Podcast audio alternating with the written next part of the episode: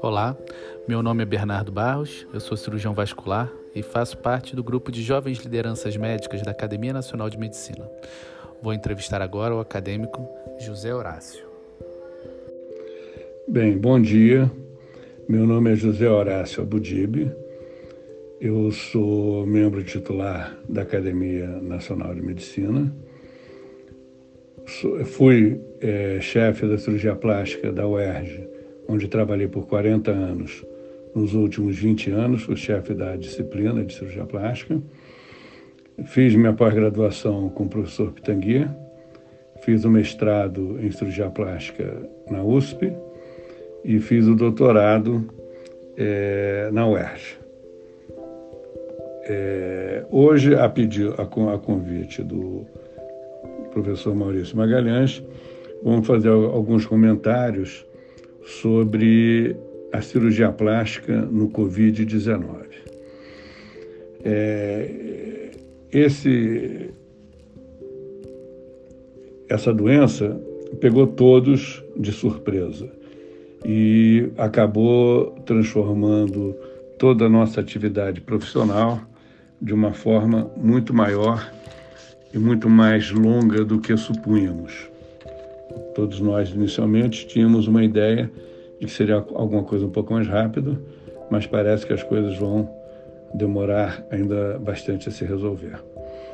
É, as diretrizes do, do exercício da cirurgia plástica nesse período foram uma preocupação inicial grande da Sociedade Brasileira de Cirurgia Plástica. É, eu já a presidi, já fui presidente da sociedade, já fui presidente da Regional do Rio de Janeiro, já fui presidente da Associação de Ex-Alunos do Pitangui. Então, convivia com toda essa parte institucional de uma forma bastante longa.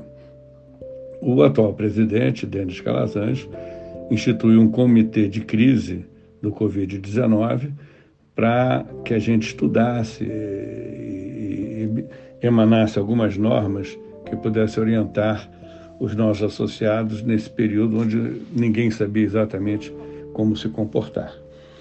E, e esse comitê é, vem se atualizando e, evidentemente, ele não pode se afastar das diretrizes é, das autoridades sanitárias, das autoridades de saúde. Porém, é, a gente é, teve a ideia de, pelo menos de uma certa forma, sumarizar as coisas para que todos os colegas pudessem receber essas informações. Então, a primeira recomendação que foi mandada para os nossos associados, lá no início já é, da, desse período, ao redor do dia 15 de março, foi orientar como se comportar. Então, a primeira coisa, é, o óbvio, é tomar muito cuidado nas informações que fossem dar aos pacientes, nas mídias sociais ou diretamente, a respeito do coronavírus e do comportamento, ser bastante cauteloso nesses comentários.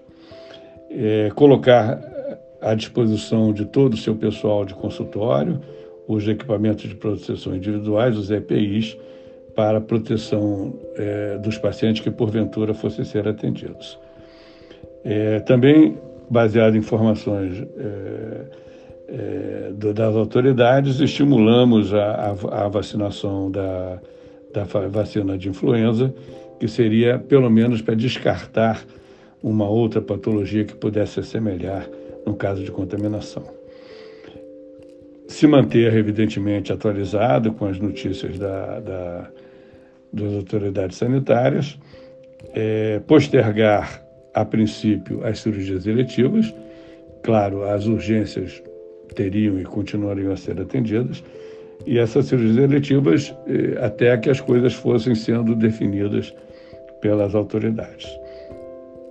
É, uma, uma, claro que a avaliação pré-operatória deve ser rigorosa, mas nesse período, mais ainda, fazendo avaliações do nosso paciente para ver se teria ou não um contágio pelo coronavírus e, principalmente, as circunstâncias de que isso poderia provocar é, uma contaminação, um ato cirúrgico qualquer, ou até um ato é, ambulatorial, pudesse provocar algum dano, alguma contaminação ao nosso paciente. E, e outra, o rigor na informação, claro que é fundamental. Porém, se tornou mais importante ainda que o médico fosse absolutamente franco, além de todas as coisas relativas à sua cirurgia, que também fosse discutido a possibilidade do contágio é, em, nas circunstâncias e na, na localidade onde esse, esse, essa cirurgia fosse ser realizada. Então, total honestidade e, e, na informação do paciente.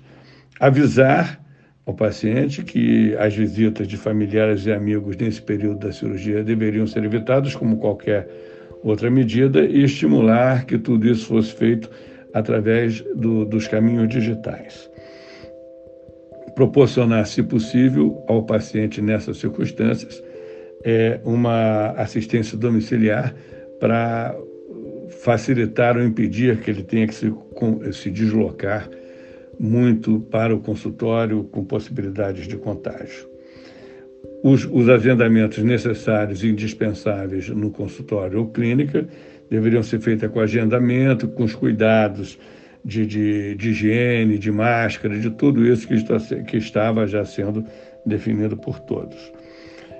É, os nossos eventos científicos, todos foram é, suspensos. Todos passaram a ser realizados da mesma forma que estamos fazendo hoje, é, via digital, através de, de, de aulas, o, utilizando ferramentas como o Zoom ou outros. Então, todos os nossos eventos, a princípio da, da cirurgia plástica, estão, da Sociedade de Cirurgia Plástica, estão suspensos.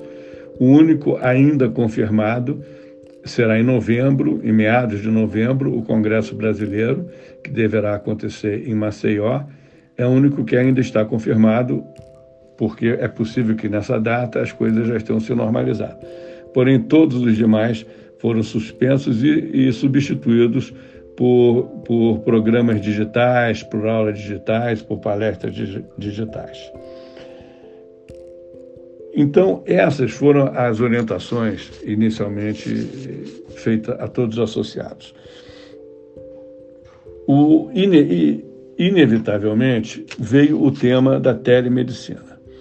É, era um tema que já havia sendo debatido pelo Conselho Federal de Medicina e pelos conselhos regionais, com alguma resistência da classe médica, de maneira geral, de, de aderir a esse tipo de, de, de, de atendimento, porém, essa crise veio atropelar as decisões e houve um, pelo menos uma provisória liberação é, dos médicos para utilizarem a telemedicina para contato ou de acompanhamento ou mesmo para contato inicial do paciente que queira pensar em, em alguma cirurgia.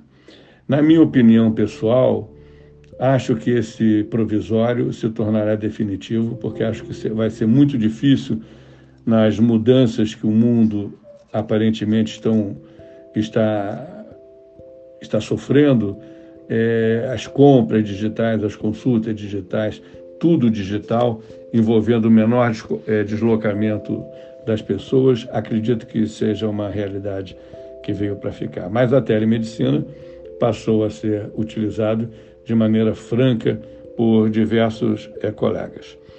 É, embora eu já tenha me aposentado da UERJ em outubro do ano passado, eu continuo tendo alguma frequência na, na, na, na condição de professor visitante, até para auxiliar o, o, os, os, meus assistentes que lá ficaram e assumiram a chefia e ajudarem em alguma coisa. Então, na UERJ, o que, que aconteceu com o nosso serviço? Como as cirurgias, as cirurgias foram é, as eletivas foram suspensas, o nosso pessoal teve que ser remanejado. Então, quem tinha é, preparo e treinamento é, em CTI foi deslocado para esse tipo de atendimento, e quem não tinha é, preparo foi deslocado para o atendimento inicial, para, para a seleção de, de, de, de pacientes que poderiam ou não ter é, sido contaminados, principalmente médicos. A UERJ passou a ser um ponto de, de, de, de referência para avaliação de, de, médicos que pudessem ou não ser contaminados,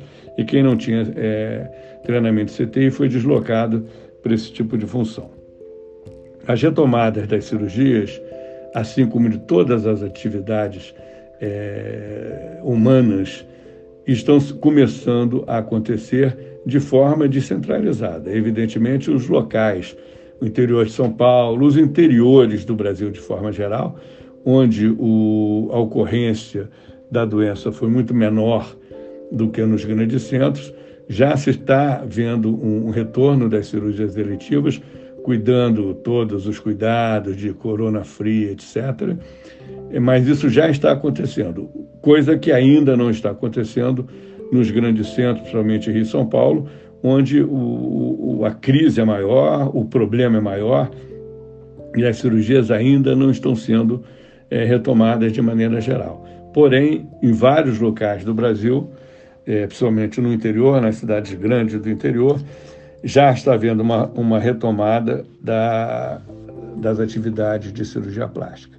É claro que durante todo esse período, as cirurgias reparadoras, os acidentes, não deixaram de ser atendidas como as outras especialidades médicas e cirúrgicas. Então, a minha conclusão é, pessoal a esse respeito é que muita coisa vai mudar. É, na cirurgia plástica, acredito que, mesmo depois de terminada a crise, é, as pessoas vão estar vinculadas e, e, preocupadas em resolver seus problemas inadiáveis de pagamento de contas, de colégio de filho, de cuidados. Outros acreditam que as cirurgias plásticas serão postergadas por um período ainda maior do que o término da crise. E, na minha opinião, muita coisa vai mudar. Eu acho que hoje a telemedicina, as consultas é, por internet, é, deverá ter alguma padronização, mas acho que isso é inevitável. Já era uma prática nossa de, pelo menos de pós-operatório, o paciente, você fala para o consultório, ah, doutor, eu te mando a imagem, o senhor vê se eu preciso ou não ir. Então, isso já estava sendo utilizado por nós no que se refere a pós-operatório, de maneira generalizada, e acredito que isso é um caminho sem volta. É claro que nós, como cirurgiões, é, a nossa atividade essencial, evidentemente, é, é, presencial, isso não irá mudar, claro, em, exceto as cirurgias robóticas, que ainda não é uma realidade é, no nosso caso.